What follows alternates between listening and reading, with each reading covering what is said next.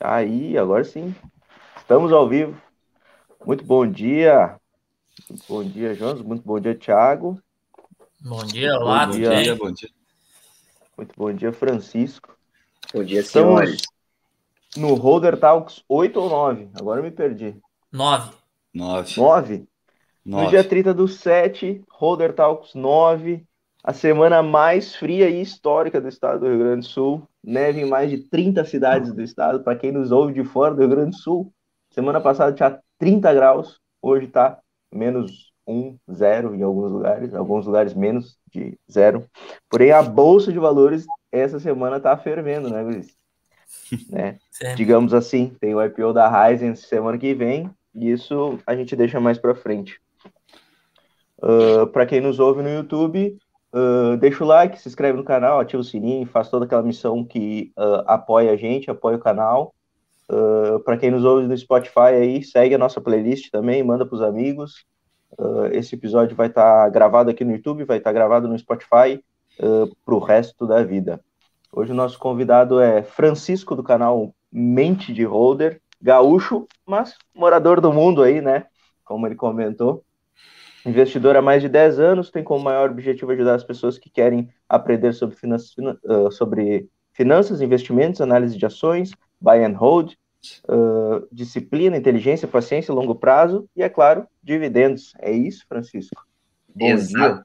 Muito bom dia, pessoal. É uma honra, muito obrigado pelo convite para a gente poder falar um pouco mais sobre holder, sobre longo prazo, sobre aporte, sobre uma série de pontos importantes na jornada e, e é exatamente isso, Gustavo. É, como que a gente aloca bem os recursos, como que a gente consegue ganhar tempo, como que a gente deixa o nosso futuro mais fácil. Então, eu, graças a Deus é uma palavra difícil, mas eu sempre entrei na jornada bem cedo e fiz uma série de escolhas erradas, é, umas, umas escolhas difíceis, e, e à medida que a gente vai passando na jornada de investidor, a gente vai aprendendo uma série de pontos importantes, e que quanto antes a gente aprender isso, é, não que exista certo e errado, mas existe que se adequa melhor a cada perfil. Pelo menos a parte de longo prazo de ser holder no meu perfil caiu como uma luva, assim. Quando eu descobri isso, foi uma virada de chave incrível. Uhum. Eu acho que, Chico, começa um pouco contando de ti, o que, que tu faz, né? Qual é o teu serviço hoje, né? E quando tu começou com o canal, eu acho uma coisa muito importante que a gente sempre pede para o pessoal que traz aqui, é mostrar a relação que teve com o dinheiro, desde casa. Como foi essa relação que tu teve com o dinheiro? Essa influência veio dos teus pais de começar a investir ou foi uma coisa que tu pesquisou por conta própria? Conta um pouquinho da tua história aí. Claro, ótimo. Bom, eu sou nascido e criado em Santa Cruz, tá? Então a cidade é até perto de vocês aí. É, e eu sempre gostei de finanças, sempre uma coisa que sempre me aflorou na pele, assim. Eu, eu sempre dizia, ou eu faria algo relacionado a fian, finanças ou algo relacionado à agronomia. Então eu não estava nessa, nessa, nessa, nessa dúvida aí. Aí, quando eu me decidi por finanças, lá em 2018, fui para Porto Alegre, e aí comecei a ter meus, meus trabalhos sempre relacionados à parte de tesouraria, à parte de câmbio. Então, esse é um pouco depois que, como eu comecei nesse, nesse ramo, e é um nicho extremamente pequeno, a parte de tesourarias e a parte de câmbio no estado, é, eu acabei me especializando nessas, nessa área, eu trabalho há mais de 10 anos nessa área, é, e eu logo, e antes disso até, meu primeiro trabalho foi como agente autônomo. Então, isso com 18 anos, eu entrei num estágio de agente autônomo, e isso lá em 2009, quando a XP estava recém começando a fazer palestra. Exatamente, massa, eu, lembro, eu, lembro, de ter, ter ouvido falar a primeira vez, assim, e que eu pensava que, não, isso é para para quem tem muito dinheiro, quem trabalha só com isso, em 2008, quando eu também estava entrando na faculdade, a gente tinha um colega meu que começou a fazer alguns cursos da XP, né, quando o pessoal ainda estava bem forte aqui, né? Eles começaram aqui no Rio Grande do Sul, né, em Porto Alegre, então realmente faz um bastante tempo e eu aquela vez tive oportunidade e por não ter essa mentalidade ainda, tinha muita questão do controle financeiro, mas não tinha essa mentalidade de investimento. Acabei não, não dando continuidade e fui aí entrar com, com esse conteúdo bem mais para frente. Exato, e, e, eu também dei muita sorte, porque comecei a investir na bolsa em 2009, e em 2009 tudo que eu comprava, qualquer ca caqueira, qualquer coisa ruim, e o negócio subia, era incrível. Então, assim, eu também tive essa sorte logo quando eu comecei como agente autônomo, e aí depois, as medidas que as coisas foram acontecendo, é, eu não me adaptei muito com aquela pressão de curto prazo, de tinha que vender, de tinha que ajustar, girar carteira, fazer uma. Enfim, Então, não vamos entrar nesse, nesse ponto aqui, mas não me adaptei muito em relação a esse caso. Eu procurei uma carreira mais de é, vinculada à parte mais corporativa. Então eu fiz essa mudança depois de dois anos, dois anos, dois anos e meio, mas ali serviu muito bem para conhecer o mercado, para operar, é, para ver o que, eu gostava de fazer, o que, que eu não gostava de fazer. Então essa parte de aprendizado e isso com 18 anos é, foi muito interessante, foi muito boa para eu ter esse desenvolvimento nos próximos 10. Massa, massa. E uh, a questão do canal, cara, quando te veio essa ideia de criar o canal, de também influenciar mais pessoas a investir? Começar boa, a divulgar pergunta. isso, né? O, o principal isso, boa motivo. pergunta, né, Jonas? Porque aí, logo à medida depois que eu, que eu fiz essa mudança, que eu saí direta, de trabalhar diretamente com o mercado para ser um investidor, é, eu foquei muito na carreira corporativa, que é a carreira lá da, das 7 a 5, das 7 a 6, das 8 a 6. E aí eu comecei a basicamente a focar na, focar na minha carreira dentro das companhias e fazer os meus aportes e acompanhar as, a, a parte financeira. Então eu sempre gostava muito disso. Então era eu, eu tinha 18 anos, eu era da época que tinha só o Quero Ficar Rico, tinha o HC Investimentos, tinha o André Bona na No Valor, tinha pouquíssimas pessoas, isso há 10 anos atrás, que faziam conteúdo. Então eu tenho até hoje algumas planilhas lá que o, que o Henrique Carvalho, quando ele começou, antes do Viver de Blog, ele disponibilizava e eu acabava, acabava fazendo. Então, isso depois de. E essa foi a jornada que começou em 2011, 2012. E aí eu comecei a aportar, aportar, fazer. Eu sempre guardava, é, sempre fui um cara poupador, assim, eu sempre fui um cara bem regrado em relação às minhas finanças. É, e aí o ponto do canal foi é uma, uma ponto importante pelo seguinte: depois de 7, 8 anos, que, claro, é, já é um tempo expressivo, mas a gente tem muito mais no mercado de trabalho, eu comecei a sentir um pouco de falta de compartilhar alguns dos, compartilhar alguns pontos da minha jornada, compartilhar alguns pontos que eu estava passando. E no mundo corporativo, é, ele é muito bom, mas a gente acaba ficando sem voz em alguns pontos. E aí, claro, como a gente está numa época também que é fácil a gente conseguir compartilhar alguns, algumas coisas, o canal surgiu num sábado à tarde que eu tava pensando nisso e digo, tá, vou parar e vou gravar alguma coisa. Então é muito engraçado quando olha lá o primeiro vídeo, é incrível a, a como a pessoa tá. É difícil de gravar, né? Uhum. Ah, a gente com também, certeza. quando a gente olha os, os, primeiros vídeos da gente, isso que a gente começou o canal no final do ano passado, né? Em dezembro, é, Quando a gente olha os primeiros vídeos nossos, de lá para cá, meu Deus, a evolução assim. E outra, a gente aprende muito mais ensinando, né? Digamos assim, do que só estudando. Eu aprendo Exato. muito mais com os guri. Eu sou uma criancinha na, na questão dos investimentos aí. O Jonas e o Thiago são mais mais, uh, mais focados que eu. Na, na, na verdade, a gente também, a gente, tá, a, gente come, a gente começou realmente há pouco tempo, mas se dedicou bastante em relação ao conhecimento e a gente viu que mesmo a gente não tendo uh, toda essa experiência, né, como o do Francisco aí, de 10 anos investindo, a gente poderia contribuir com as outras pessoas. A gente sempre pode contribuir com o que a gente aprende, já aprendeu, independente de qual nível que a gente, que a gente tem de especialidade. Claro que com o tempo é, a gente vai se especializando e, e tu vai ter, aumentando um pouco a tua autoridade em determinados assuntos. Mas como o Guto comentou, essa questão de, de também querer ensinar faz com que a gente cada vez esteja mais motivado a aprender coisas novas. E isso acho que, que é fundamental. E começar da maneira que a gente tem hoje, sempre tentando fazer o melhor, mas não esperar a situação perfeita para iniciar qualquer coisa, porque senão, se tu esperar demais, quando vê outro já começou a fazer, enfim, indo mais para o mundo dos negócios, né? Então, tu acaba ficando atrasado. Tu, tu, querendo buscar o perfeito, já, já tá quando vê lá na frente, tu tá atrasado, porque alguém já começou a executar aquilo.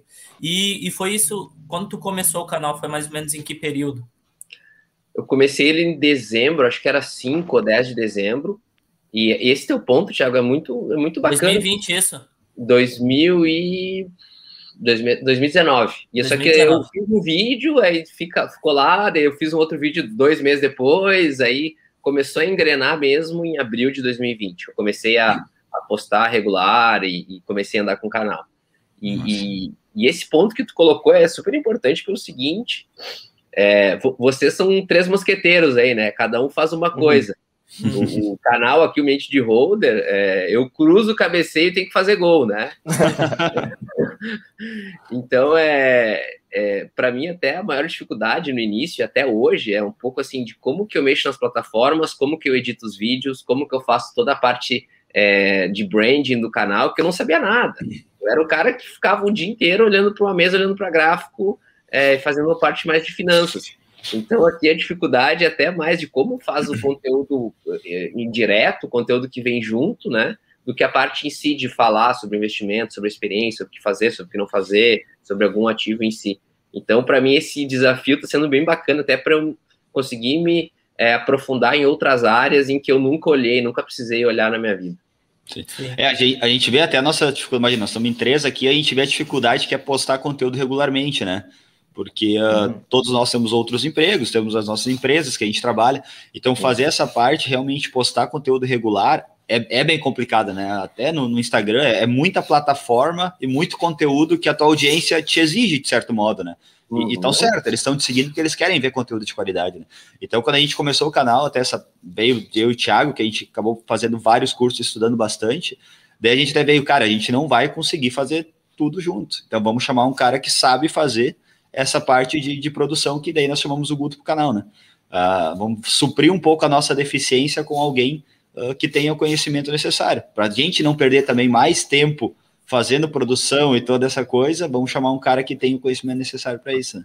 Não, e, e, isso é muito bacana, é, é, é, parte de negócios. Por exemplo, eu não tive esse tino, né? Na verdade, quando eu comecei o canal, eu não divulguei para ninguém, tá? Então, assim, eu, eu, eu, não, minha família não sabia, minha namorada não sabia, trabalho não sabia, ninguém sabia. Simplesmente comecei a jogar conteúdo e não falava para não falei para ninguém. Isso, isso aconteceu, ficou por um ano, assim. Os meus melhores amigos ficaram sabendo do canal um ano depois. Porque a pessoa não sabe se vai dar certo, não sabe como vai ser, tu fica ali naquela apreensão. Então, eu nunca divulguei no, no meu perfil pessoal, por exemplo, simplesmente criei o perfil arroba de holder e comecei a jogar conteúdo lá. Uhum. Então, nossa, nossa. tem essa, esse período de maturação, esse período de tu entender e aí tu fazer essas mudanças. E, então, é, é, eu digo que, que o canal ele está crescendo, é, ele está trazendo novos conteúdos. Eu estou aprendendo, como vocês falaram, eu estou aprendendo demais de várias outras perguntas que eu acabava não fazendo é, porque eu ia, ia num caminho e aquele caminho tá dando certo, eu vou naquele, mas tem vários outros caminhos que também podem dar certo. Então, o fato de aprender com as outras pessoas é, é tá sendo muito bacana mesmo, assim, para minha experiência. Não, e, e, e, legal isso que até tu compartilhou, porque a gente acompanha ali também, olhando, uh, tem um, número legal de inscritos já, a produção é bacana, então saber que tu, tu desempenha tudo isso aí, como tu falou, cruzando, correndo, cabeceando aí, né, fazendo tudo, é, é, é impressionante que, na verdade, é a realidade de, de, muitos que acabam empreendendo, né? Então, a gente também começou a empreender. É, ah, eu, eu sou da, da, área de engenharia. Em relação à parte técnica, ok, né? Tem, tem um conhecimento aí considerável, mas aí tu vai para a parte financeira, né? Controle, fluxo de caixa, enfim, projeções, planejamento estratégico, RH, enfim, contratações, tributações, aí tu acaba tendo que se aprofundar em, em vários quesitos e, empreender realmente acaba te, te exigindo e, e, tomando uma dedicação maior. E até entrando nesse assunto aí, até ver também qual é o teu entendimento em relação a isso, para ti também aconteceu, a questão de a gente começar a investir, controlar o patrimônio e ter essa vontade aí de também buscar outras fontes de renda, ganhar mais, né? como é que é essa relação contigo, assim, que a gente percebe que acaba sendo muito de, de quem está investindo, né? Acaba querendo alcançar objetivos maiores e fazendo esse, esse controle aí, né, do, do patrimônio e acaba vendo, não, aqui agora, legal, eu reorganizei minhas contas aqui, estou conseguindo investir, fazer meus aportes constantes, mas para eu evoluir, chegar nos meus objetivos, agora eu também preciso ganhar mais. O que, que eu vou fazer para isso? Como eu vou buscar conhecimento? Onde é que, de que forma que eu vou adquirir isso? Então, acho que isso acaba também impulsionando a gente profissionalmente, pessoalmente. É, é, é um, outra boa pergunta, Tiago, pelo seguinte, é, eu, eu, eu vou, vou, dizer um pouco da minha opinião aqui, tá? Eu tenho pessoas que discordam um pouco de mim, tá? Mas eu sempre digo, o, o, a gente não ganha dinheiro no mercado financeiro. O mercado financeiro é simplesmente uma forma da gente alocar os nossos recursos, que a gente consegue é, recursos é, pela parte do trabalho, e no trabalho a gente ajuda pessoas. Então, o mercado financeiro é simplesmente uma forma, como várias outras, de alocação de recursos. Ou seja, a gente pode alocar em imóveis, em, em terrenos, a gente pode colocar em, bem, em bens passivos, a gente pode colocar em empresas, em equity, em uma série de pontos. A renda variável, a renda fixa é uma dessas várias partes onde a gente aloca. Então, que o, o Buffett, que é o maior investidor de todos os tempos, ele, ele é, um, é o melhor investidor do mundo, mas ele, para mim, ele é melhor ainda em gestão de negócios, porque o que deixou ele ser muito rico é a gestão dos negócios dele. Então, isso é um ponto também que, que eu acabo focando e, e, e desde sempre eu, o meu foco é muito maior nos negócios que eu participo, que eu trabalho, que eu faço, é, claro, nunca deixando de lado os investimentos, mas eu sempre digo que vai me deixar um patrimônio confortável, é, o que vai me dar mais tempo é o meu trabalho, é o meu, é a forma como eu, eu faço a gestão do meu dia, a gestão da, das minhas é, metas. É, e claro, é, o, o, fato da gente ser holder, a gente sabe, é, a gente ganha um tempo enorme, a gente em relação a como que a gente faz a gestão dos investimentos. Eu entro no, no home broker duas vezes por mês no dia 15, que bate os dividendos dos fundos lá, e no dia 30 para fazer o aporte. Perfeito. É, a gente sempre diz que a, a bolsa, na verdade, o mercado financeiro é para potencializar os seus ganhos, né? Não é para te ganhar mais, no caso, não é para enriquecer, é para potencializar os seus ganhos que vêm do trabalho, né? E eu acho interessante a gente comentar também, uh, como tu tem uma vasta experiência já no mercado financeiro, hoje a gente está vivendo um momento muito bom, né? Pós-pandemia, um momento muito bom de bolsa, né? Só subindo, só subindo, todo mundo ganhando dinheiro, todo mundo faceiro, né? Expectativa lá em cima, todo mundo feliz. E a gente sabe que no durante o processo do longo prazo não é assim, vai ter anos que ela vai lateralizar, vai ter anos que ela vai cair, e tu já passou por isso também, tu tem essa experiência para contar para nós, como é que fazer essa gestão, né? Como é que trabalhar a tua cabeça nesses períodos em que a bolsa está ali andando de lado durante um ano, dois anos, e não desanimar com isso, né? Um dos pontos que, Jonas, que a gente tem que, que analisar pelo mercado, o mercado ele é cíclico. Então, tudo o que a gente está passando agora nos últimos 10 anos, um Guampinha lá em 1960 passou pelo mesmo, mesmo, mesmo desafio que, que nós. A diferença é que não tinha um canal de YouTube, não tinha um monte de coisa para ele pegar as informações, entendeu? É. Então, então o mercado, e, e, e nos últimos 10 anos, onde a gente teve um up grande de investidores, a bolsa ela, ela foi bem volátil nos últimos cinco anos, vamos lá. Tá? Teve ali 2013, 2015, ela andou de lado. É, então é importante a gente ter essa ciência, tanto nós que temos um olhar de longo prazo, quanto as pessoas que têm um olhar de curto prazo, é, que bolsa andando de lado é normal, ela não vai ser sempre volátil é, como, ela, como ela foi. Então, assim, essas quedas grandes que ela teve, é, recentemente são quedas fáceis, porque são quedas rápidas, bruscas, e o mercado corrigiu muito rápido. Então, agora imagina o seguinte, é, pessoal: é, uma bolsa andando de lado dois, três anos, isso pode acontecer. Então, assim, a gente vai continuar fazendo os aportes, a gente vai ver o patrimônio, às vezes, é, aportando, aportando, aportando, aportando, e a bolsa ficando quase a mesma coisa, só o valor do aporte ali. Então, essa, essa, essa paciência, esse, e a gente tem que aceitar isso, porque o mercado ele é tanto ele tem as quedas bruscas, quando ele anda às vezes muito rápido. E eu digo que a gente precisa ter a paciência necessária para ver muita gente fazendo coisas é, não tão é, com expectativa de valor positiva e a gente tem que seguir na nossa estratégia. É, eu acho extremamente importante a gente falar isso aí, porque o pessoal tem uma visão uh, muito forte de que a bolsa é, é, tu ganha dinheiro rápido, assim como tu perde rápido, né? E acho que outra visão que até tem que desmitificar um pouquinho, a gente sempre fala em em empresas boas que vão manter teu, teu patrimônio ao longo do tempo. Uh, e mesmo a bolsa dando de lado, a gente tem muitas pessoas que acham que as empresas boas não caem nunca, né? Que a cotação das empresas boas não cai nunca. E isso é normal. Uh, essa semana agora teve o resultado da VEG, né? A VEG acabou subindo bastante agora nessa semana, nesse curto período de tempo. E até a gente viu um comentário, eu e o Thiago estava conversando, que a gente viu, uh, um cara falando: ah, o resultado da VEG foi muito bom, a VEG deu uma porrada pra, né, em curto espaço de tempo agora. E aí um outro cara comentou, mas também estava meses andando de lado, né? como se, como se isso fosse anormal, né? E é extremamente normal. Empresas boas também vai cair cotação, né? Empresas boas também vão andar um bom tempo de lado. Então, acho que a, a pessoa, o investidor, manter esse foco de que isso é normal, acho que isso é o mais difícil.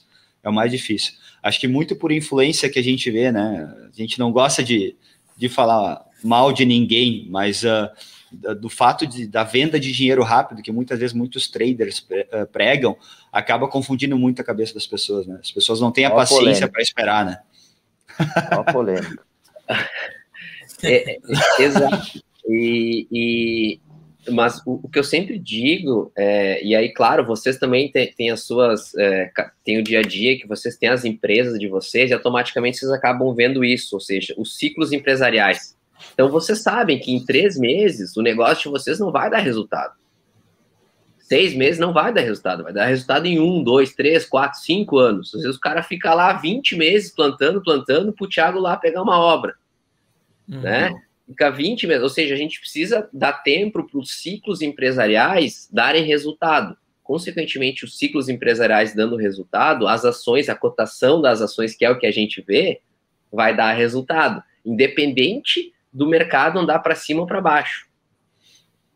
Tu entende? Então, é, o preço das ações, no, ao meu entendimento, ele sempre vai acompanhar os resultados. O Ibovespa pode cair um monte e a VEG, a tendência é que ela suba pelo ciclo empresarial dela.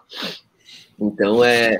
E, e, aí a gente precisa ter essa, essa noção, não, não é todo mundo que tem, né? Então, vocês com os negócios acabam tendo, eu também tendo no mundo corporativo, que saber que as coisas não, não andam tão rápido. Então, essa visão eu acho muito bacana e cada vez mais passar isso para os investidores que estão entrando. É, é um trabalho contínuo. A gente teve hoje, hoje, essa semana aí que a gente fez a gravação, Uh, a gente recebeu um inscrito do canal e, cara, isso é muito recompensador para nós, né? A gente vê o trabalho sendo feito, que o inscrito veio aqui e disse, ah, comecei a investir uh, muito por influência de vocês, o que, que vocês falam, entrou na minha cabeça, eu me identifiquei muito e tal. Acho que esse reconhecimento que a gente tem quando a gente consegue também uh, mudar que seja a vida de uma pessoa, né? Isso também nos dá mais força para manter o nosso foco, para manter não só a questão dos investimentos uh, constantes, aquele aporte constante, mas manter também o canal, né? Manter a consistência dentro do canal, de postar vídeo, de fazer, de deixar de acordar 5 horas da manhã num frio de zero grau para trazer conteúdo para a galera. Uh, eu acho que é muito legal. E, e esse foco que a gente tem, que a gente tem hoje no canal, é o mesmo foco que tem que ter nos investimentos para manter esses aportes constantes e aguentar muitas vezes essas quedas ou esse, essa lateralização do mercado. Faz, faz total sentido de, de como que a gente faz a gestão da, da carteira e, e o meu entendimento, né, é que quando a gente foca nos aportes, quando a gente foca nessa gestão, que nem vocês receberam inscrito, é, vocês estão contribuindo com a sociedade é, onde vocês estão alocados. Então vocês estão deixando toda a sociedade melhor, toda a sociedade, vocês estão gerando, gerando é, dinheiro para financiar as empresas. Consequentemente, ao redor de vocês, a sociedade, a cidade de vocês, eles vão ser beneficiados. Então, o, é, é, todo esse entorno, e aí tudo isso que vocês acabam fazendo e, e, e colocando em, em, relação à região e ao lugar e ao canal, é, e, traz frutos é, às vezes é incalculável, tu entende? Imagina a medida que isso for exponenciando, for crescendo, for ajustando. Isso aí é, é uma sementinha que vai crescendo todos os dias. É que nem, que nem o, o Buffett fala da grama, né? Tu nunca vê a grama crescer, mas ela tá crescendo. Tá crescendo. Sim. Aos pouquinhos é, tá crescendo. E isso é, é uma questão que, além de a gente precisar muito desse tipo de conteúdo, de, de educação financeira, até depois a gente vai ter algumas notícias aí relacionadas a isso, que a gente vê o impacto que que a falta dessa educação uh, pode afetar de um, de um modo geral, uh, a gente também viu né, no passado o volume né, de, de pessoas entrando na bolsa, né, ainda é muito baixo, né, em torno, dobrou praticamente, passou ali os 3 milhões, se eu não me engano, mas a gente consegue ver que a maioria do pessoal que hoje está na bolsa, pessoa física, entrou no momento de queda e que viu, como tu falou antes, ah, comprava qualquer coisa e a bolsa estava subindo, né? Então, de entender que isso não vai ser assim para sempre, Né? Então, tem muita gente hoje que começou a investir e é querendo até o nosso caso, mas a gente já, já muda a nossa mentalidade para isso. Hoje a gente olha lá a nossa carteira ali, ah, sei lá, rendeu 60%, 70% em, em um curto período de tempo. É entender que, que isso aí não, não é uma coisa que no longo prazo vai manter essa média. Então, uh, trabalhar a mente para isso e, e, educar também, conseguir compartilhar conteúdo para essas novas pessoas que estão entrando na, na bolsa é muito importante, né? Porque senão daqui a, a gente acaba vendo muita gente, a gente já estava comentando antes ali, né? Acaba tendo esse, esse efeito muito imediatista. Né? O que tu falou da empresa, da questão dos ciclos, é, é muito importante realmente, porque a, a gente entra ali, ah, não, vou, vou abrir uma empresa e no primeiro ano já vou estar lucrando, enfim. Né? Eu, eu, por exemplo, eu tive que estar tá, no meu trabalho e comecei a empreender, faz, fiz as duas coisas ao mesmo tempo por um bom período, aí quase dois anos, sem ter nenhum tipo de retorno, sair né, com um padrão bem menor para conseguir lá na frente, já tendo essa visão de longo prazo, saber que o, o meu retorno pode ser muito maior, né? Assim, não está sendo hoje, mas o objetivo é que lá na frente ele seja maior do que se eu ficasse uh, ali estagnado ou trabalhando da mesma forma por anos. Então, tu começa a mudar em todos os âmbitos o, o teu pensamento em relação a isso. Eu acho interessante, a gente pode entrar até num ponto agora, uh, que a gente sempre comenta também dos nossos maiores erros quando, no início, quando a gente começou a investir. Né? A gente contou dos nossos, justamente quando a gente está no mercado de gente comprava qualquer coisa, crescia, a gente acabou entrando em algumas ações que depois nós paramos e pô, que, que eu fiz? Para que eu comprei isso aqui? Sorte que estava nessa crescente, a gente conseguiu consertar o erro, né? Mas aí, Chico, se tu puder compartilhar com nós uh, alguns erros que tu teve logo no início, quando começou a investir, eu acho que é importante para o pessoal também que está olhando. teve vários. Teve vários, muitos. E isso faz parte do processo de aprendizado. Não, e continua errando muito, né? A gente continua errando, assim, eu sempre digo, é, o, o investidor, e até tu falou um ponto super importante ali, Thiago, antes de responder o Jonas. É, eu, eu, até postei ali no, no Mente de Rodra um pouco sobre isso, que ser um investidor é, me, me fez ser uma pessoa melhor. Então, assim, a gente acaba sendo, quando a gente investe, a gente é uma pessoa melhor, a gente tem um olhar mais de longo prazo, a gente consegue entender um pouco mais os pontos, a gente controla a impulsividade, a gente é, é, prefere, o meu caso, eu prefiro muito mais o erro do que a omissão, então a gente acaba não se omitindo em alguns pontos. Então traz uma série de, de pontos positivos em relação a, a, a isso. E, e tu falou agora em relação ao número de investidores. A gente tem 4 milhões de investidores na B3, mais ou menos. É, e a gente tem 25 milhões de imposto de, re, de declarações que são entregues à Receita Federal. Então, assim, o nosso e, e aí, claro, quem vai investir geralmente vai vir desse público dos 25 milhões. Então a gente tem um mar de oportunidade, um mar de gente que vai entrar, um mar de gente que vai começar. Então, assim, é, eu, eu, vejo como só é recente, é só o começo em relação a esse, a esse ponto. A gente tem, tem muito a vir ainda. Em 2030, o, o Session Holder vai estar falando para é, milhares de pessoas, entende? Pessoas novas que, que, são novos holders. Então, isso é um, é um ponto que, que eu vejo assim em relação ao mercado. Jonas, erro. é, quando eu comecei a investir, uma das primeiras corretoras que na época que nem existe mais hoje, que é a Tove Corretora. E a Tove ela quebrou na época. E eu operava pela Tove. É, e, e, claro, eu tive também aquela coisa de, de comprar alguns papéis. Eu me lembro que eu comprei um mico na época que era chamado Milk 11 que era tipo uma IRBR hoje, assim, sabe? então, assim, é, eu digo, cara, por que, que eu tô comprando isso aqui, sabe? Por que, que eu tô, não conseguia sair do trabalho e eu ficava pensando, meu Deus, o que, que eu tô fazendo com esse papel aqui? O negócio vai derreter, né? Entende? Sem base nenhuma. Base nenhuma, base nenhuma. Comprava lá. E aí eu comecei a ver isso, assim, que primeiro tava me incomodando em relação ao meu dia a dia, eu tava ficando um pouco estressado. É, e aí eu comecei, não, é, eu tenho que mudar alguma coisa em relação a isso. E, cara, isso um piá com 19 anos, entendeu? Recém entrar na faculdade, queria operar beber cerveja, entende? Queria emoção, é isso aí. é, exato, exatamente. né? Então, e aí, claro, tu, tu fazer essa mudança depois é, de como tu faz, opera, e aí tu sair depois a bolsa andando de lado, lá 2012, andou pouco, a Selic a 14, tu entende? Eu digo, tá, como é que eu faço uma alocação de recursos é, para isso? É, operava muito renda fixa, pegava os títulos longos lá de, de, é, de CDBs longos, de cinco anos, fazia bastante isso. Então, é, acho que o principal erro aqui é, é, de novo, a gente vê que a bolsa de valores não é um meio para a gente acumular patrimônio, mas sim para a gente alocar patrimônio. Então, quando a gente tem essa mudança, é, isso demora, isso não é em questão de seis meses. É, preservar, né? Preservar tudo realmente. Muda, tudo muda, tudo muda. Exata, preservar, exatamente a palavra que tu falou, preservar. E eu tinha como. É, e aí eu, eu, eu tinha que alocar meu capital de alguma forma.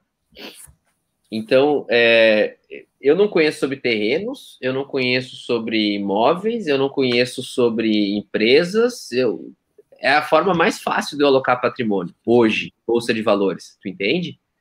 Então, é, eu não queria construir, eu não queria fazer, enfim, eu queria alocar meu capital em algum lugar. E essa foi a forma que eu acabei achando, e dado que eu passava o dia inteiro é, na frente do computador olhando outras coisas, eu acabava não tendo tempo de olhar minha carteira. E quando eu vi lá em 2015, 2016, eu digo, meu Deus, o negócio que eu carreguei um monte e aí começou a andar. E eu acho que demorou até uns cinco anos para fazer, meu Deus, eu sou um holder. Entende? Sim. E aí a coisa começou a andar mais rápido ainda. Então é. é eu, eu, eu, tive a sorte de que foi algo muito cedo na minha jornada, de, de, de na minha carreira, é, e quanto mais cedo a gente começa a colher os frutos, mas eu digo que o que mais me. Talvez um, um dos, um outro grande erro, tá, Jonas? E eu acho que talvez um, muitos holders podem ter, que eu também tive o FOMO, o famoso FOMO, que é o medo de ficar fora. Só que como é que foi o meu FOMO? O meu FOMO é colocar muitas empresas na carteira.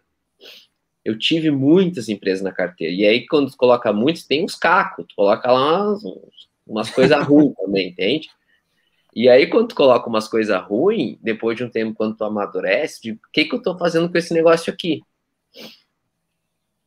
E aí é saber exatamente o porquê que a gente colocou uma empresa na carteira. Então eu também tive, teve um período que eu tive muitas companhias. E aí também eu acho que foi um erro ter muitas companhias, né? É, uhum. então é, são, são vários, eu continuo errando um monte ainda. É, então, todo dia tem, tem um erro novo, né? Então, vamos. Mas é, é a jornada. Isso é um ponto importante. E falando nisso, né, a gente trazendo aqui alguns pontos, a questão do longo prazo, né, que é realmente o que, que vai fazer diferença. Então, a gente, a nossa conversa, ela vai se baseando nisso e a gente vai vendo que a mentalidade é, é parecida. Então, o, a diferença vai ser o longo prazo, né? É uma das questões, é o tempo que, que, que vai fazer diferença ali no, nos teus investimentos e nas rentabilidades. E agora a questão de também saber dosar isso, que daí vai ser a experiência e vai ser os testes, do quanto a diversificação pode te ajudar ou não. Então a gente sempre comenta, não, diversificação entre empresas, entre setores, isso vai reduzir teu risco, mas também de saber dosar isso. Não é simplesmente, ah, vou, tu mesmo comentou agora, ah, vou ter um monte de empresas, às vezes não vou conseguir controlar todas, vou comprar porque eu quero, porque eu ouvi alguém falando disso, ouvi alguém falando daquela outra empresa, e não saber dosar. Então, uh, de que forma hoje tu trabalha nessa questão da diversificação, das análises, como concentrar, tu tem alguma, alguma estratégia mais, mais definida em relação a isso? Ah, não, é percentual fixo, ou é por setor, questões da análise de risco, algo nesse, nesse sentido. Só, só antes de entrar, deixa eu tocar num ponto que eu acho muito importante a gente falar, uh, que tu comentou há pouco que a, a, os investimentos, ficava com aquela empresa na cabeça, o que, que eu estou fazendo com isso, né? E a gente sempre toca no ponto que o investimento vai te trazer paz e tranquilidade. E aí muita gente sempre pede, ah, ah, mas então se tu, tu, é holder, tu nunca vende, ou quando é o, quando é o momento de vender uma ação? A gente, fala, ah, a gente sempre comenta, ah, quando a ação acaba perdendo os fundamentos, a empresa acaba deixando de ser o que, que ela era quando tu investiu, né? Uh, mas eu acho que isso é um ponto muito importante que as pessoas podem dosar. No momento que uma empresa fica na tua cabeça, te preocupando, e tu pensando, bah, o que, que eu estou fazendo com ela? Será que eu estou certo? Será que eu estou certo? Pode ser uma virada de chave para que aquela empresa não está te trazendo a segurança que tu tinha quando tu investiu. Então, sempre a cabeça do investimento tem que ser paz e tranquilidade. O momento que tu tem algo na tua carteira que tá te incomodando no teu dia a dia, já é para te ligar um alerta aí que talvez não seja algo que realmente uh, deva fazer parte da tua carteira. Exato, e, e, e esse ponto que tu trouxe também é muito importante, pelo seguinte, é, quando a gente é holder, é, a gente carrega as soluções por, por um longo tempo. Mas eu sempre digo, é a gente carregar e não é a gente esquecer. A gente carregar e a gente analisar. A gente pode colocar muito fácil, ah, eu sou um holder e não analiso. Entende? Tu cai na inércia. É, é mas é uhum. importante a gente saber o que, que a gente está fazendo. Então, talvez é um, também um dos grandes erros de um holder é ele dizer que não acaba nem analisando, ah, eu estou no longo prazo, eu nem analiso. Não, tem que, tem que dar uma olhada, tem que entender, tem que saber o que está acontecendo. Então, Até é, se tu tivesse oi na carteira, tu tava ferrado, né? Exatamente. eu nunca me esqueço, Guto. É, em, 2000 e, em 2010, é, por isso que outro ponto também é que a gente nunca pode dar só os dividendos. Da, procura lá, tem uma, uma reportagem dizendo que Oi era a, ação, a melhor ação da carteira para dividendos. Nunca me esqueço dessa reportagem, nunca me esqueço. Saiu no valor econômico essa reportagem. É, não vou falar o nome da pessoa aqui, mas saiu, né? Procura lá 2010.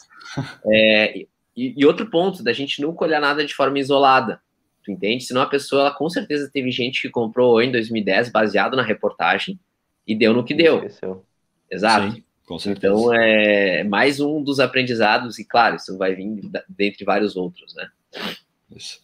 Mas, Thiago, desculpa, tu tinha perguntado sobre sobre mais sobre essa estratégia mesmo de diversificação, comentar em relação a isso, né? Se tu faz essa, esse cuidado aí entre setores também, entre, entre empresas, entre, uh, sei lá, uh, empresas de dividendos, small caps de crescimento, de valor, você também acaba tendo, tendo esse cuidado aí. Sim, sim, claro. É, eu, eu faço, tá? Eu faço uma, uma diversificação basicamente por setores, e, e, e muita gente me, me questiona sobre, é, Francisco, tu foca em dividendos? E eu digo, cara, a última coisa que eu quero é dividendos. Vamos pensar o seguinte: é, dividendo é a transferência, é a transferência pura de caixa da companhia para o investidor. Dividendo nada mais é do que isso. E eu, e eu penso o seguinte: por que, que eu vou querer dividendos se a companhia com 500 profissionais, mil profissionais, têm maior capacidade de gerar valor do que eu sozinho, arrobamente de holder. Então, eu sempre penso isso. Tem mil profissionais trabalhando por mim.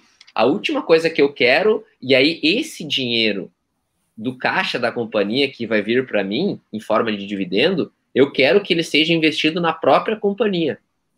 Porque eles têm mais capacidade de geração de valor do que eu sozinho como investidor.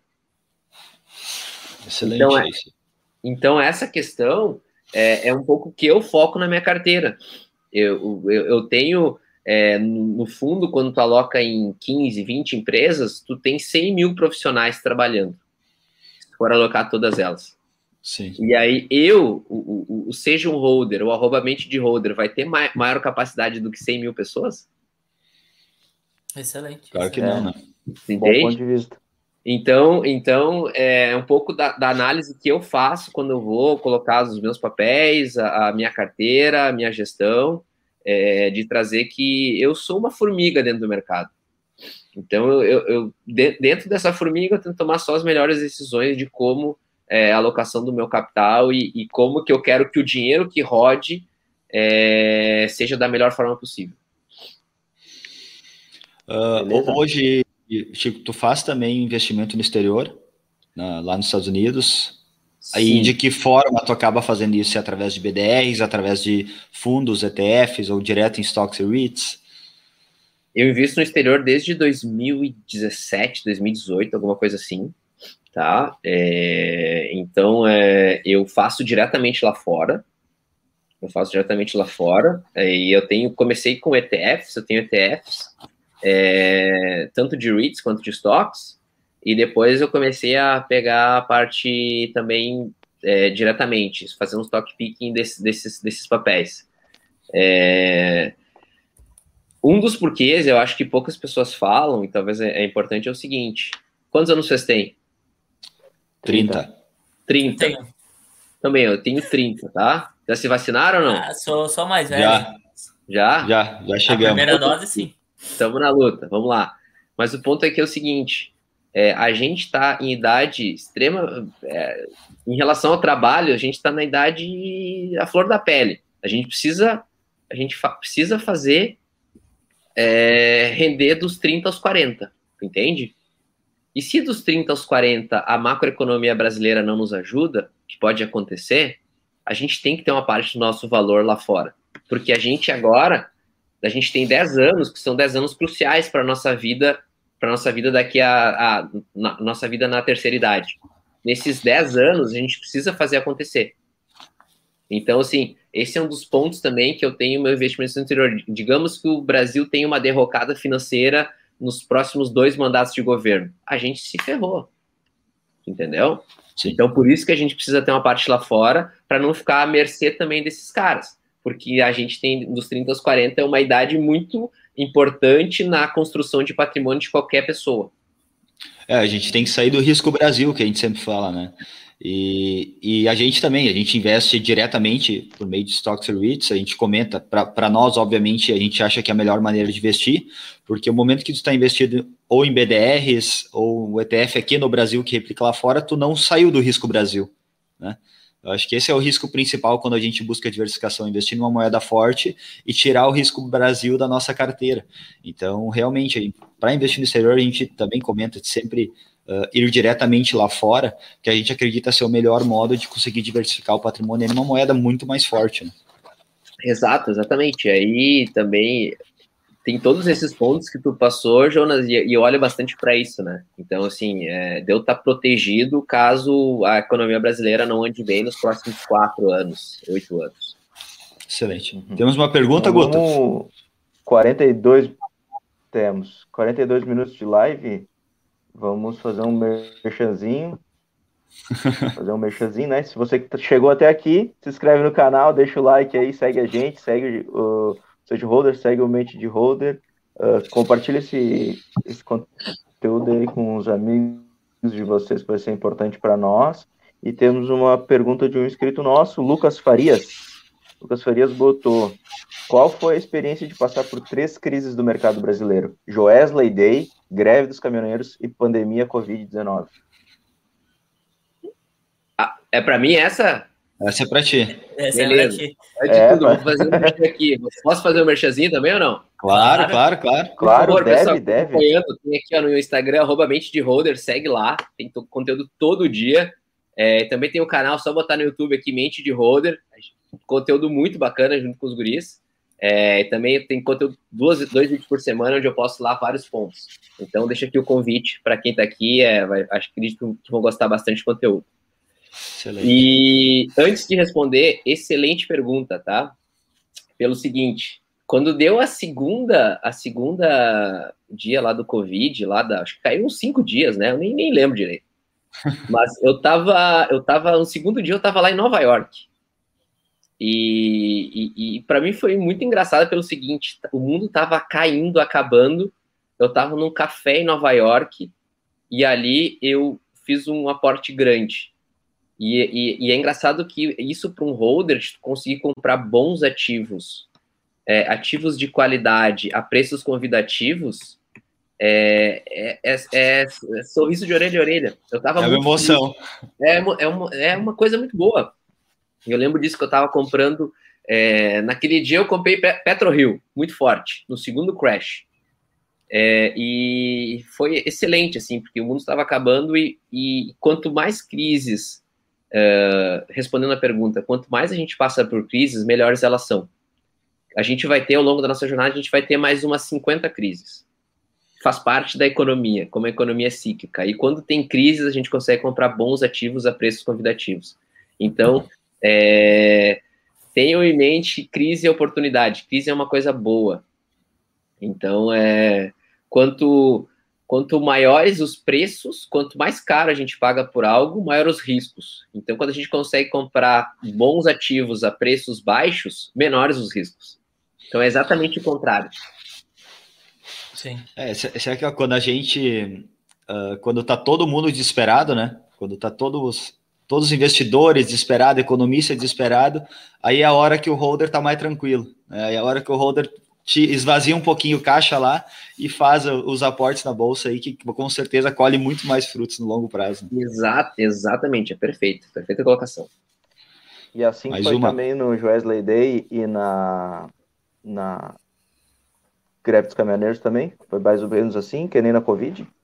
Foi mais ou menos assim, mas eu não fiz o aporte, eu simplesmente digo, oh, o mercado tá aqui, e aí eu consigo fazer bons papéis e não fazia nada, simplesmente não fazia nada, focava no meu trabalho, deixava as coisas andarem, porque eu sabia que ia voltar.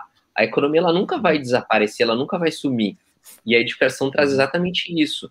É, pode algum setor sumir? Pode. Alguma coisa acontecer? Pode. Mas esse setor, qual o peso que ele tem na minha carteira é, se ele der errado? Então não tem problema nenhum o setor X sumir. Ele vai dar um estrago na minha carteira? Vai, mas não é um estrago que eu vou sair do jogo. Eu vou estar tá lá, eu vou ter um, dois anos ruins, tá tudo bem. Segue o jogo. Uhum. Isso aí. É, e é mais uma Temos coisa mais que a gente pergunta? pode, só para finalizar, trazer também para a nossa vida, que realmente a gente passou por um momento muito difícil, uma fatalidade muito grande, mas também tem essa visão do, do que, que a gente conseguiu aprender ou melhorar, enfim, com essas adversidades, né? Então a gente sabe que foi um momento, está sendo um momento muito complicado, né, para todo mundo, mas também conseguir aprender aí com esses momentos. Então vai ser através dessas adversidades que a gente vai passando, desses momentos de queda, que a gente vai melhorando e, e aprendendo cada vez mais. É, essa veio, uh, essa pergunta veio pelo YouTube mesmo, Cristiano Vaz botou, eu tenho algumas moedas, pouca coisa, existe algum jeito de segurar mas de alguma forma não perder? Uh, qual, qual, o que seriam as moedas em si? Moedas acho, acho que, é, o, é o dinheiro eu mesmo, né? É, eu acho que é. Eu entendo como dinheiro, né? É. é o, o, o, talvez eu vou tentar responder aqui, tá, pessoal? É, talvez, Cristiano, é, a gente só perde quando a gente vende. Então, o ponto é, é, a gente segurando e a gente tendo é, bons ativos, o ativo ele vai oscilar ao longo do tempo. Mas a gente não, não o, o, fato dessa oscilação é não é algo super normal. Por exemplo, qualquer negócio a gente não fica calculando o valor do negócio de uma padaria todos os dias. A gente não calcula o valor de negócio de uma loja todos os dias. E as ações é simplesmente porque tem um preço lá que precisa ser negociado mas o negócio não muda de valor 2%. Hoje ele vale 2% a mais, amanhã 2% a menos. Não, não. Então, assim, é, não, não se apega muito a isso, porque é, isso é simplesmente uma forma do mercado trazer uma precificação que ele precisa para dar liquidez. Sim. É, e, é, e aí entra a questão da diversificação, né? Uh, se tu tem papéis ali, tu quer, tu vai entrar em alguns papéis, se tu tem um dinheiro parado onde tu quer entrar em papéis, nunca colocar todos os ovos na mesma cesta. Porque que nem o Chico falou há pouco, pode ter um setor que vai sumir? Pode, cara. Pode, o futuro a gente não sabe, mas no momento que tu está diversificado entre vários papéis, tu, cada setor representa uma porcentagem uh, pequena, de certo modo, dentro da tua carteira total, tu vai estar tá protegido, né? tu vai estar tá com dinheiro protegido. Então, mesmo que um setor daqui a pouco não avance tanto, fique, vai ter outro que vai levantar, vai ter outra empresa que vai levantar. Então, essa é de escolher bons ativos dentro de setores diferentes para te estar exposto de várias formas e um impacto pequeno em um setor ou empresa não influenciar de forma tão pesada a tua carteira. Mas, e, e antes de tudo, eu acho que a gente dá uns passos para trás, acho que não sei se é, se é o motivo de, desse questionamento, né? Mas a gente dando uns passos para trás, olhando a qual, qual é que é o, o medo, talvez, de investir esse valor que tu tem. É porque ele é o único valor que tu tem? É da tua reserva de emergência ou não? Tu tem a tranquilidade de já ter um valor de reserva de emergência para se caso aquele teu valor investido, tu souber, isso pode acontecer. Claro que a gente vai ter estratégias que vão reduzir os riscos, mas pode ser de ter a mentalidade daquele dinheiro que eu estou investindo lá em renda variável e a zero, que é o pior do, dos riscos que, que pode me acontecer. E tu vai ter a tranquilidade de saber que uh, se isso acontecer, né, ou ter quedas bruscas, tu vai estar tá tranquilo, tu tem uma reserva lá de emergência para te proteger, então é, é saber também o momento que tu vai estar tá preparado para começar a investir. Não pegar talvez o único valor hoje que tu tem para um, uma emergência, alguma coisa, e investir lá, por exemplo, em renda variável, que vai ter uma volatilidade maior. Então, acho que além de tudo é. isso que a gente falou, é pensar num passo atrás e ver se realmente, ah, eu estou preparado para começar a investir, né? Eu não tenho que antes uh, trabalhar alguns outros conceitos e princípios para que justamente eu tenha essa tranquilidade que a gente vem falando para investir, né? Então acho que também trazendo esse um pouquinho um, uns passos atrás do, do, começar a investir e alocar esse, esse dinheiro que eu tenho hoje. Ó, o Cristiano acabou de comentar aqui de novo que era não é não é a reserva de emergência. Ah, beleza. Ah, excelente.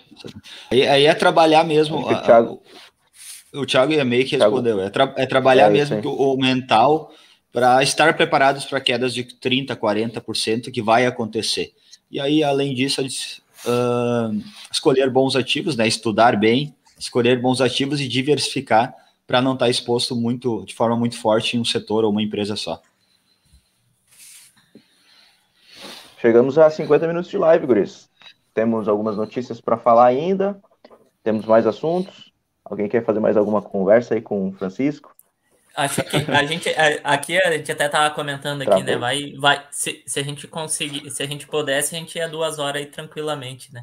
Uh, mas uh, chegou aí no, no, no, nosso nosso horário mais ou menos e tá, tá muito bacana. Mas uma das coisas que a gente gosta de fazer aí no, no final também com o convidado é, além né, de seguir o arroba seja holder, mente de holder, uh, fazer uma indicação aí em relação a conhecimento, livro, canal, enfim, alguma forma hoje que tu busca conteúdo e que tu possa compartilhar aí com o pessoal que nos acompanha também.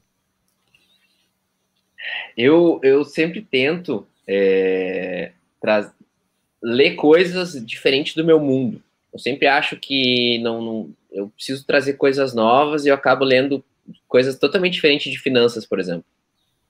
Então, um livro que eu estou lendo agora é, e que é muito bom. Às vezes eu, eu, leio um parágrafo e eu, é um tiro, assim, eu fico, meu Deus. É A Revolta de Atlas. É um livro que eu estou lendo agora e eu indico todas as pessoas a, a lerem, é, principalmente que ele traz é, lições da natureza que, que trazem pontos importantes. Um livro escrito há 50 anos atrás e que é mais atual do que nunca.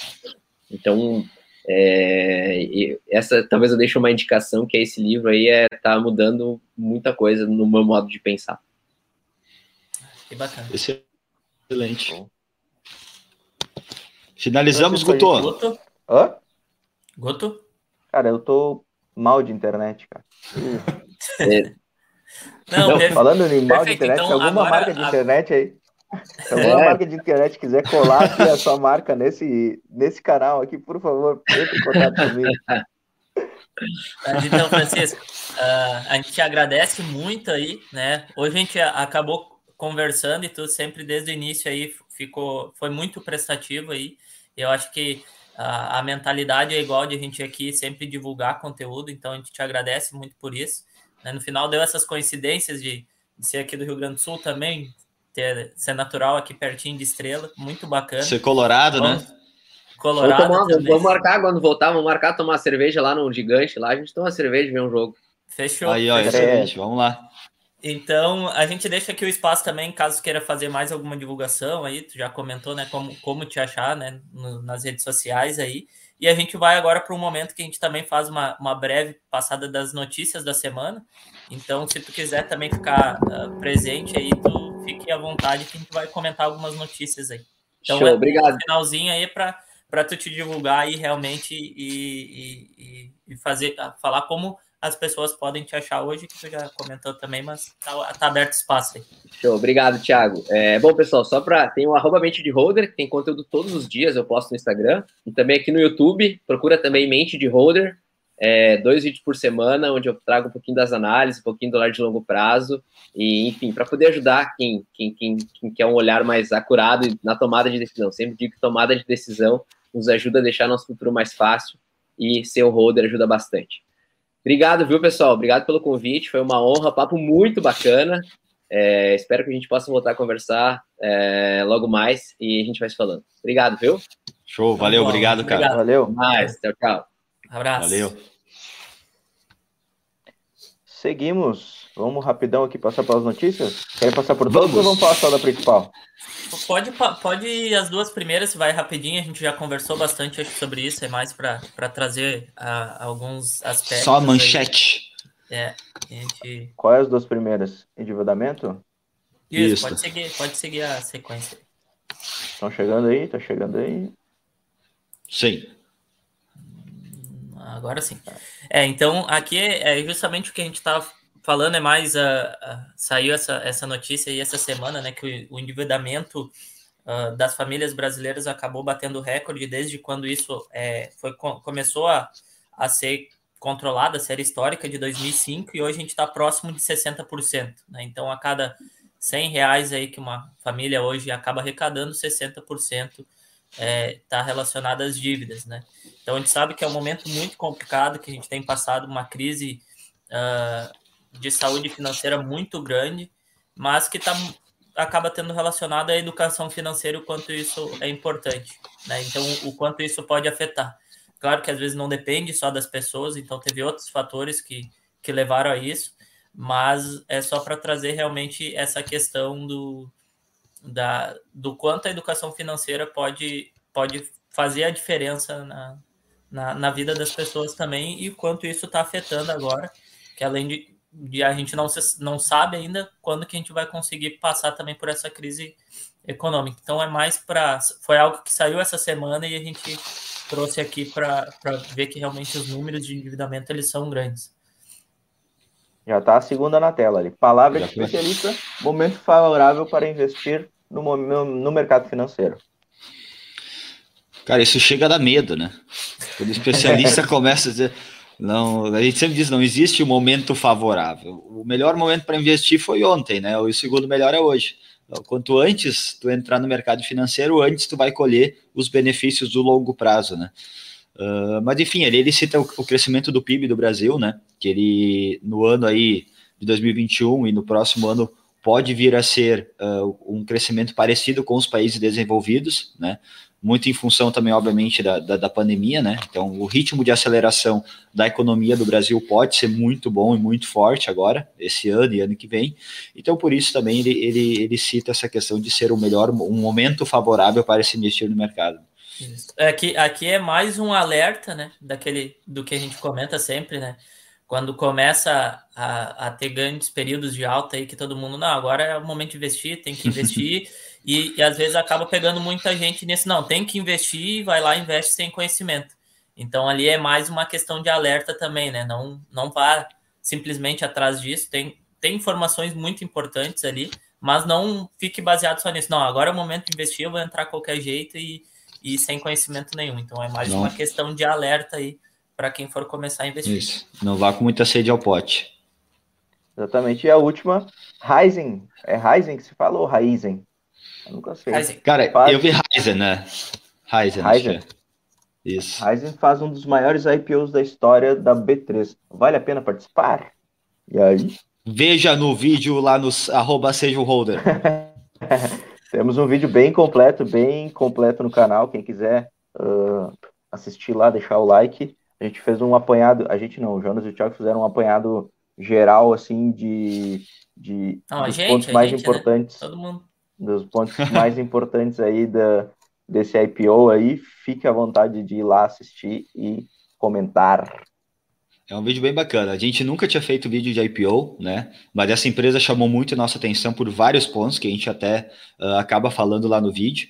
E eu acho que é muito interessante o pessoal colher informações não só nossas, né? Obviamente não só o nosso vídeo, a gente teve um trabalho bem árduo para trazer todas as informações, né, bastante pesquisa em um curto espaço de tempo para conseguir trazer essas informações.